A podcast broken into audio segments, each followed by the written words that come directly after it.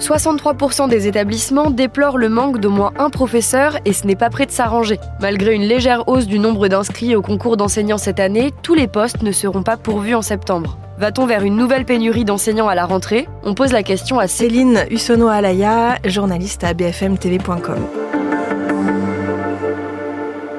Alors là, les résultats des concours enseignants ne sont pas encore finis. Il y a encore des oraux qui ont lieu en ce moment jusqu'à la fin du mois de juin. Mais ce qu'on peut dire déjà avec les résultats des écrits, donc les résultats d'admissibilité, c'est que dans le premier degré, dans certaines académies, notamment l'académie de Versailles, qui est l'académie la plus importante, mais aussi Créteil ou en Guyane, il y a beaucoup moins de candidats admissibles que de postes proposés. En gros, on sait déjà qu'il va manquer entre un tiers et la moitié d'enseignants titulaires. Dans le second degré, donc dans les collèges et lycées, là, ça se concentre sur certaines disciplines, notamment en allemand et en lettres classiques, où là, pareil, c'est euh, moins de candidats admissibles que de postes et environ à peu près un tiers à 40% d'enseignants titulaires qui vont manquer. Et en fait, le problème, il est plus vaste. Ça concerne aussi d'autres disciplines comme les mathématiques, le français, les langues vivantes, l'anglais et l'espagnol, où là, il y a un peu plus de candidats admissibles que de postes proposés, mais l'écart est trop faible pour être sûr, pour garantir que tous les postes soient couverts. En gros, il faudrait que 90% à 99% des candidats admissibles, donc qui ont réussi les écrits, réussissent les euros, ce qui ne sera pas le cas. En moyenne, les taux de réussite sont de 40%. Donc on sait déjà que dans d'autres disciplines, les mathématiques, le français, l'anglais, l'espagnol, il va manquer des enseignants titulaires à l'issue des concours enseignants. Et pourquoi y a-t-il si peu d'admis? Les étudiants ne veulent plus devenir enseignants? Alors on parle de crise des vocations. Hein. En gros, plus personne ne veut devenir euh, enseignant dans le premier degré ou dans le second degré. Il y a de moins en moins de candidats qui choisissent ces formations. Donc il y a de moins en moins de candidats qui passent les concours, in fine, qui sont admis, qui réussissent. 4500 contractuels ont été recrutés l'année dernière. Est-ce qu'il pourrait en être de même cette année? Alors oui, l'année dernière, ça a été une situation vraiment catastrophique. Au total, 3000 postes enseignants n'ont pas été pourvus au concours. C'était euh, du jamais vu, c'était exceptionnel. Alors le ministère avait expliqué ça du fait qu'il y a eu l'année dernière la mise en place de la réforme des concours enseignants. Mais ce qu'on voit, c'est que la situation n'était pas transitoire. C'est que c'est une situation qui est conjoncturelle. Il y a de moins en moins de candidats au concours enseignants. Et ce que craignent les syndicats enseignants, c'est que ce scénario catastrophe se reproduise. Et visiblement, ça en prend la voie puisque déjà deux académies, Versailles et Créteil, ont annoncé le recrutement prochain d'enseignants contractuels. Ce recrutement des enseignants contractuels a été très controversé parce que c'était des recrutements express. On a appelé ça des job dating. En gros, en 30 minutes, on était recruté euh, sans expérience, sans diplôme dans l'enseignement. L'année dernière, dans le cadre d'une enquête pour le site de BFM TV, j'ai essayé de me faire recruter comme enseignante contractuelle et j'ai réussi. J'avais pourtant aucune expérience dans l'enseignement et aucun diplôme non plus. Mais en 30 minutes, j'ai été recrutée dans trois académies différentes. Alors certains contractuels ont déjà de l'expérience, hein, mais pas tous. Certains arrivaient euh, vierges de tout sans connaissance particulière et ont pourtant été recrutés comme moi. Et quelle solution propose le gouvernement? Le gouvernement là se veut euh, très rassurant. Le ministère dit qu'il euh, ne faut pas paniquer, que les concours ne sont pas encore terminés, on n'a pas encore les résultats définitifs, que des solutions sont envisagées, notamment le recrutement de contractuels, mais que des progrès ont été faits dans la formation, dans l'accompagnement de ces contractuels, notamment que ce soit des formations à distance, en présentiel, un accompagnement humain. Il se trouve que moi j'ai interrogé des enseignants contractuels et que certains euh, ont eu, disons, une formation en accompagnement accompagnement minime, si ce n'est pas de formation du tout. Pour rappel, les enseignants contractuels qui ont été recrutés l'année dernière ont eu 4 jours ou 5 jours de formation avant de se retrouver face à une classe.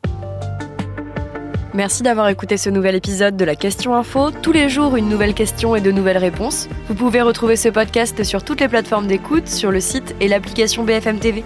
À bientôt!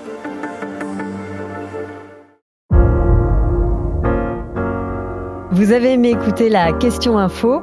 Alors découvrez le titre à la une, le nouveau podcast quotidien de BFM TV. Les grands récits de l'actualité, des témoignages intimes, c'est tous les soirs sur vos plateformes préférées. À bientôt!